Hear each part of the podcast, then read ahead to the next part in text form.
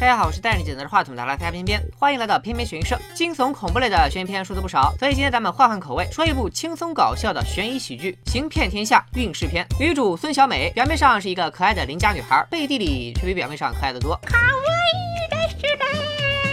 虽然年纪不大，但小美已然事业有成，领导了一个国际警察重点抓捕的诈骗团伙，手下有两大得力干将：母胎单身、擅长伪装的阿土伯和动不动就想散伙的小鲜肉忍太郎。眼看人心散了，队伍不好带了，孙小美决定干票大的，用钞票笼络两位小弟。她盯上了一位想要登月的土豪，和忍太郎二人假扮成登月公司的工程师，给土豪透露了所谓的内部信息，说是只要贿赂了宇航局高层，就一定能打败竞争对手，赢得登月的机会。这个宇航局高层自然是阿土伯假扮的。土豪先是大手一挥砸了两百万，接着阿土伯的女儿是个动漫宅，又送上著名动漫《你叫什么名字》的。导演韩诗踢的亲笔签名海报，把阿土伯的全家摆平之后，土豪就坐等上天了。不过很快，小美发现自己好像不用跑路了。虽然没有走后门，但土豪还是被选中去东岳，他又给小美送了一百万作为答谢。这哪是骗子？这不就是走了波水运吗？靠着逆天的运气，小美在职业道路越走越宽，越走越顺，这也让她更加坚信，骗术再高也怕板砖菜刀。运气要是好，子弹都绕着你跑。为了庆祝一下骗到了三百万美元，小美来到酒馆点了她最喜欢吃的鱼糕。很多人以为小美吃东西喜欢蘸麻酱，但其实她是土方狮子狼的粉丝，最爱的下饭伴侣是蛋黄酱。不过这次鱼糕小美吃的很不开心，因为以前总和她。抢鱼糕的大叔破天荒的没有出现，这让他失去了抢食的乐趣。酒馆老板告诉小美，大叔被大老千请去喝茶了。大老千是当地的慈善家，把以德服人作为自己的人生信条，就连催高利贷都不搞红旗喷门那一套，而是把人请上门喝顿茶，再借给他一笔钱，让他和自己在牌桌上决胜负，赢了就一笔勾销，输了就人生注销。大老千人如其名，他的签署不允许他输。欠钱的人本以为可以龙归大海，但最终只能去青木原树海。大叔也没能例外，输掉了他心爱的螺丝工厂，再也没了音讯。听说了大老千毁掉千万家庭幸福的恶行，而金库里又有三亿资产，正值又贪财的小美。直接把下一个行骗目标定为大老千，尽管阿土伯和忍太郎都觉得水很深，但大姐头说的话谁敢不听？三人假装成洗钱团队找上了大老千，他们承诺洗钱使用的洗涤剂绝对不含漂白剂，不伤钞票不伤手，最重要的是经他们手洗过的钱一准怀孕，很快就能生出新钱，听到高达一倍的回报率，大老千没有迟疑，痛快的拿出五千万日元交给了他们。这次行骗顺利的不可思议，也让小美坚定了一骗到底的决心，想把大老千的三亿日元全部骗走。于是自己拿出了一千万日元，带着两个小弟一人拿了两千万，凑够五千万作为利息。面对小美的过分请，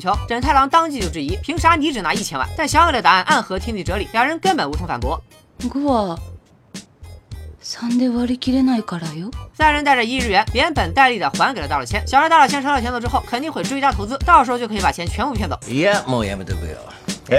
大老千表示，上次那五千万主要是用来证明自己的投资天赋，他对钱其实没有兴趣。同样的生意对他来说已经没有挑战了。说着，他回忆起自己一个投资失败的朋友，本来想投资昂贵红酒的，没想到到手的却是劣质红酒。说着，还拿出了卖假酒人的照片，照片上的人正是小美。见到自己的身份被揭穿，小美赶紧带着两个小弟跑路。回家之后，他们一琢磨，大老千可能上次就认出小美是骗子了，反过来利用他的贪婪成性给他们下了套。一向好运无敌的小美不服气，觉得大老千只是运气好，认识了曾经被他们骗过的人，下次计划周密一些，就能把钱再骗回来。但阿土伯通过占卜发现，小美的运气正在变得越来越差。忍太郎去看手相的时候，占卜师也说他身边有个扫把星。虽然小美自己也求了一个下下签，上面还神神叨叨的写着“欲望过剩，必遭毁灭；不跌入谷底，不得出头”。果然，在之后的屡次行骗中，每次都在成功之前发生了意外。客人刚要签单买车，结果猝死了；房子刚要卖出去，结果从天而降一颗陨石，把房子砸了个稀碎。阿土伯和忍太郎都劝小美收手，下回说不定就把外星人给招来了。先猥琐发育，别想着报仇。再这样浪下去，迟早得把自己坐到监狱里。结果小美却觉得他们是胆小鬼，他们也觉得跟着小美没前途了。相看两厌之后，三人就分道扬镳。心情低落的孙小美又来到了常去的酒馆。和老板谈起了消失的大叔，老板提到大叔是好人，自己有一家引以为傲的螺丝工厂，落得如此下场，是因为迷上了附近一家店的女人，不断往人家身上砸钱，才借了高利贷。想起大叔每次都会把最后的鱼糕让给自己吃，小美心里涌过一阵温暖，于是托自己的徒弟金贝贝，也就是开场时假扮阿土伯女儿的那位，让他给阿土伯和忍太郎送去了亲笔信，希望他们能回来帮自己。但两人都嗤之以鼻，忍太郎把信撕了，阿土伯把信烧了，两人都告诫金贝贝离小美这个扫把星远一点。单飞之后的忍太郎决定好好做人，于是去了一家遗物处理公司工作。去的第一天，太郎就感受到了家庭的温暖，尤其女老板居然姓钱。太郎当场就忍不住管钱夫人叫了妈。第一单是帮一位过世的老太太处理遗物，在整理遗物时，太郎发现了老太太当年出嫁时穿的和服。为了避免老先生睹物思情，钱夫人把和服收走了，并承诺轻易不会卖掉和服。第二单他们去处理一位父亲的遗物，其中有很多品相不好的书籍。钱夫人告诉死者的女儿，这些书都有破损，卖不了多少钱，就把它们当破烂收走了，再把一本品相很好的画册留给了女儿当做纪念。太郎看到自己刚认的妈这么善解人意，感动的差点哭了出来，也觉得这样的工作才有意义。但有一天晚上，他回到公司的时候，发现钱夫人在向一个人高价兜售收来的和服以及旧书，还嘲笑那个傻女儿只拿到一本不值钱的画册。原来和服和旧书根本不是破烂，反而是价值连城的收藏品。太郎仔细一调查，才发现这个便宜妈是个前黑社会人员。他的另外两个同事阿呆和阿瓜也都是黑道出身。因为钱夫人有着不错的古董鉴赏能力，所以专门占死人的便宜，积累了不少身家。从来只有我骗人，没有人骗我的忍太郎，觉得钱夫人从活人手里骗死人的东西实在是太过分了，于是找到了好朋友小胡子一合计，准备了一场针对钱夫人的骗局。很快他们又接到了第三笔生意，但这户人家相当穷酸，没有什么值钱的老物件。钱夫人发现桌子有一个上锁的抽屉，手下员工搬动墙上的字画时，又发现了钥匙。打开抽屉一看，是一本博奇家的账本。很快，小胡子扮演的主人就请他们喝茶。闲谈中，小胡子谈到博奇家是当地有名的财阀，这让钱夫人对桌子里的账本产生了兴趣，于是隐晦的打探主人准不准备把桌子卖掉。但主人却说想把桌子留下来当纪念。临走之前，钱夫人只来得及偷偷带走桌下散落的两页账本。回去后，他们发现账本上记载的是藏宝信息，其中一页说是埋了一套清朝的茶具。他们没费什么周折，果然挖到了宝藏，一倒手就能赚三百万日元。另一页上写的金刚石项链也很快就找到了，价值两百万日元。钱夫人一琢磨，一定要把书弄到手，哪怕花点钱嘛，也花不了多少钱。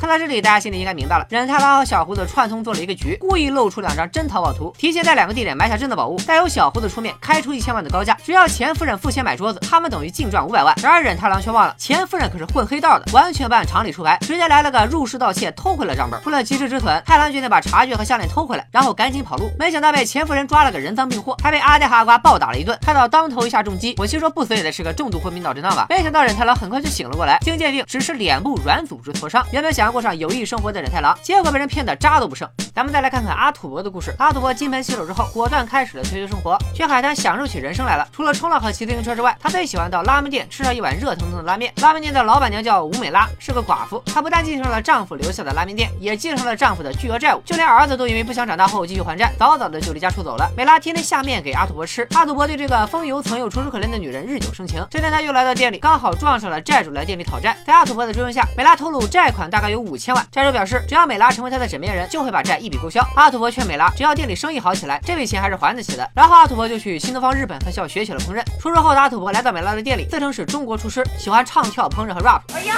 我要我吃菜叶，要要我。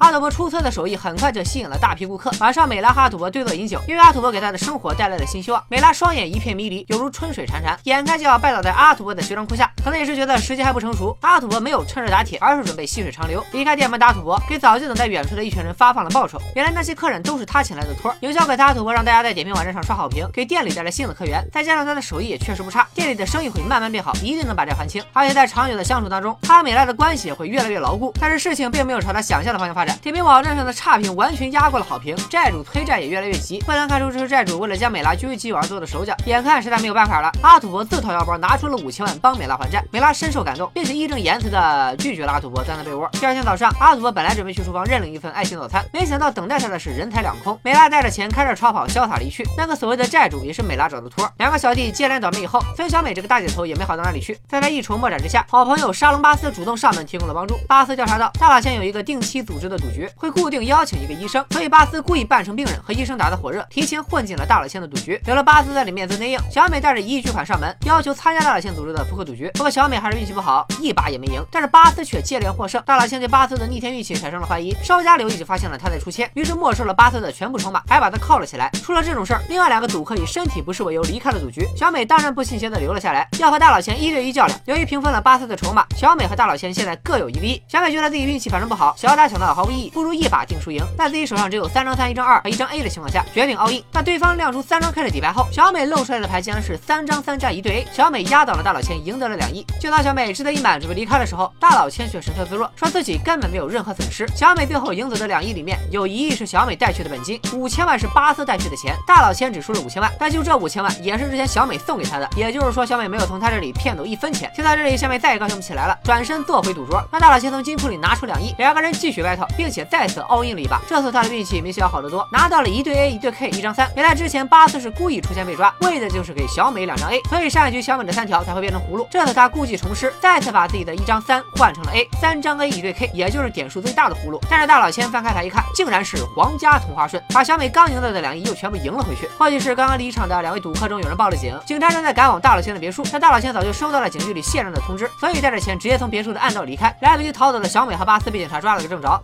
三个主角单飞之后，混的是一个比一个惨。被警察释放以后的小美约了阿土伯和忍太郎在咖啡馆召开了比惨大会。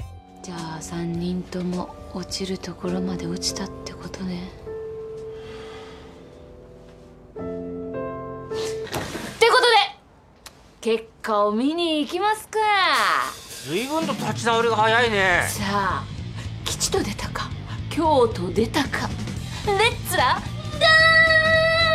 どんな人格だよ相信大家也都猜到了，最后二十分钟肯定会有翻转。那小美到底葫芦里卖的什么药呢？时间推回到一周前，三个人分道扬镳之后，小美派自己的徒弟金贝贝去调查了大老千和大叔的下落，发现大老千曾经和钱夫人有一腿，钱夫人还是个有一资产的小富婆，而大叔则是看上了一个叫吴美拉的拉面店老板娘，被骗了钱才借的高利贷。小美让金贝贝给阿土伯和忍太郎带去了秘密指令，表面上他们很不屑，又是碎又是烧的，但其实是为了不留下证据，计划早就已经暗暗记在心里。忍太郎被派去钱夫人那里卧底，而阿土伯则被派去试探美拉。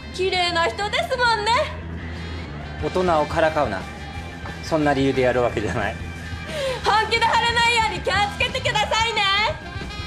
咱们再说忍太郎被打之后，钱夫人的手下从账本里发现了一处藏宝地，据说藏有二百公斤金条，换算成日元就是三十亿。而这个地方好巧不巧就在拉面店后面的枯井里。这回跟上次不一样，上次可以偷账本，这次要是偷了井，那还不得把全村人都渴死？于是他们准备开价一个亿，向土地所有者买下这片地。他们走进店里，在刚刚人财两空的阿土伯问起要买地的事儿，阿土伯表示自己不是地主，还帮他们找到了由金贝贝假扮的地主。金贝贝开价六个亿，少一个子儿也甭谈。钱夫人只有一亿资产，求财心切的他找到老情人大老千，让他也赞助五个亿，到时候挖到了金条，俩人分赃。本来吧，大老千是不怎么相信运气的，所以才在大风大浪中挺了过来。但今天的事让他不得不相信运气。当时大老千出言嘲讽：“你那小美坐下来打第二局。”大老千料定了小美会出千，果不其然，对方的牌是三 A 两 K 的大葫芦。大老千本来也打算出千，没想到却摸到了游戏里牌型最大的黑桃皇家桃花顺，概率差不多有一千万分之一了吧？这就给了大老千一种错觉，对面出千了也没赢过他这个没出千的，他的运气压倒一切。但大老千怎么可能会想到，其实是小美出千，故意让他凑成了皇家桃花顺，为的就是让大老千赢钱以后麻痹大意。于是，在钱夫人来找大老千凑钱买地的时候，自以为有好运气加持的他丝毫没有怀疑，没有多加查证，就把自己金库里的三亿加上刚赢来的两亿全部拿去买地，而这块地早就被小美提前买下了，所以最后加上钱夫人自己的那一亿，一共六亿日元，全部又流回了小美的口袋里。这部电影也告诉了我们一条人生真谛：玩过大富翁的都知道，虽然游戏里有大起大落，但最后赢的不还是买地买房的人？致富秘诀你学会了吗？那大佬先吃了瘪，也不能让美拉好受，以为自己白白拿到五千万的美拉，后来才发现每捆钱只有外面几张是真的，其余都是白纸，一共也就入手了三十万日元。气急败坏的美拉赶紧回店里找阿土伯算账，正巧遇上了挖了半天啥也没挖到的钱夫人一行人。你猜怎么着？钱夫人手底下的阿呆竟然就是美拉多年前离家出走的儿子。坏人最后总能落一个大团圆结局，好人当然也不例外。忍太郎把那些遗物应有的报酬全部寄给了家属。开工厂的大叔也还活着，他输给大老千那家炉瓷工厂，因为经营不善，工人们纷纷辞职，又跑来找大叔帮助他另起炉灶了。此时后知后觉的阿土突然反应过来，其实这个计划完全不需要他故意被骗也能成功。忍太郎也说，要不是他听从小美的指示去偷茶壶和项链，自己也不会被打。小美就说这才是计划中的关键一环。原来向前夫人举报太郎偷东西的正是小美，甚至在和大老千赌局时会来警察，也是小美自己报的警，因为她相信那个下下线所说的欲望过剩必遭毁灭，不跌入谷底不得出头，所以故意让三个人都陷入绝境，然后就可以触底反弹了。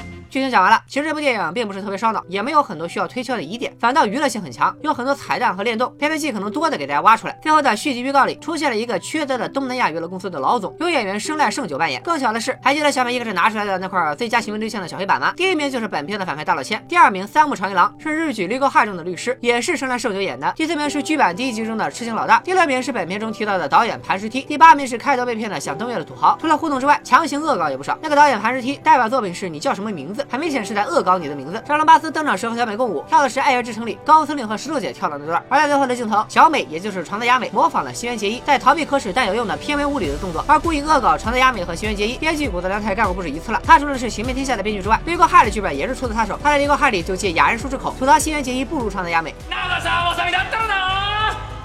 どうもすいませんでしたね再后来在《行骗天下》里又吐槽长泽雅美不如新垣结衣。 相信在很多不咋看日剧的观众眼里，至今还分不清他俩谁是谁，所以我选择石原里美。这部《行骗天下》运势篇是一部风格独特的悬疑喜剧。前面八十分钟虽然是三线叙事，但剧情基本上是平铺直叙，像古天乐一样平平无奇。甚至观众在识破前半部分的拙劣骗局后，会有一种你这样也算高分悬疑片的感受。最后二十分钟才算是驶上了快车道，翻转和惊喜不断，将三个看着根本联系不到一起的失败骗局组合成了一个绝妙的成功骗局。主角们一开始根本就不是在骗反派，骗的是正在看电影的观众。即使大家都能猜到结局一定是主角战胜反派，也依然会被这个环环相扣的寂寞骗局所折服。本期边边悬疑社推荐作品《行骗天下》运势篇，创意指数八点五，逻辑指数七点零，搞笑指数八点零。反转指数八点五，烧脑指数七点零，豆瓣评分八点二分，i like BB 评分七点四分，片片给出的悬疑惊叹值七点八分，值得一看。下周五，片片将给大家带来大卫芬奇的悬疑惊悚片《消失的爱人》。搏击俱乐部也是早晚的事儿，大家一键三连鼓励一下吧。咱们的目标就是让世界上没有看不懂的悬疑片。我们下期再见，拜了个拜。